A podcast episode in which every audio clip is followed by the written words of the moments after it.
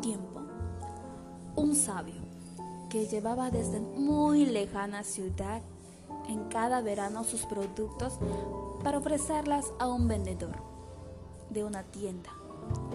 Cuando el sabio llegó a la tienda, el vendedor vio sus productos y le dijo que sus productos no sirven para nada y que le empezó a insultar con diferentes tipos de objetivos. El sabio, muy calmadamente, le dijo, ¿tienes un papel limpio? Y este vendedor le preguntó muy asombradamente, ¿un papel? ¿Y para qué quieres un papel tú? Ya, bueno, bueno, sí tengo. Sacó el papel. Entonces el sabio le dijo, arruga el papel. Y el vendedor, de forma burlona, dijo, ¿y para qué quieres que arrugue este papel? Solo arrúgalo, dijo el sabio. Este arrugó el papel con toda su impotencia, haciendo un puño, un puño, se le mostró al sabio diciendo, ahí tienes tu papel muy arrugado. El sabio, teniendo toda la calma y toda la paz del mundo, le dijo, muy bien, excelente, ahora vuelve a su estado normal. El vendedor le dijo, ¿qué? ¿Tú estás loco? Ese papel no volverá a su estado normal.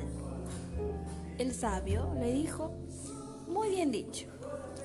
El papel representa las cicatrices y los daños que venimos acarreando desde la infancia y nos aferramos al dolor que de manera inconsciente lo reflejamos en la parte adulta y lastimamos con nuestras palabras. Es por eso que tal vez no tienes mucha venta o muchos clientes. Estimada amiga, estimado amigo, la reflexión es que las palabras lastiman y dañan sin querer a las personas que tenemos cerca. Muchas veces nos dejamos llevar por la ira a través de nuestro carácter, por tal razón que no sabemos o no nos conocemos tanto de qué es lo que nos lastima de nuestro pasado. Tal vez en el momento en que estés haciendo algo. Por eso es muy importante saber gestionar las frustraciones o nuestro enfado sin perder los papeles. Ser sincero o expresar nuestras emociones no justifica hacerlo de cualquier modo. Es importante fomentar la paciencia, control de nuestras emociones y comunicación asertiva con los demás. El respeto ha de ser un valor imprescindible, fundamental en nuestra vida. Gracias al respeto nos evitaremos ir por la vida arrugando papeles.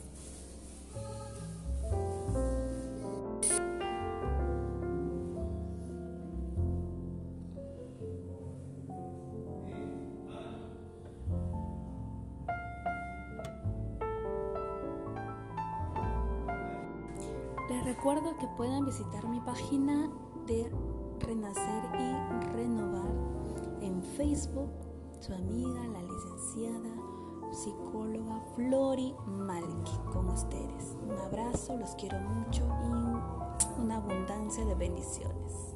Gracias.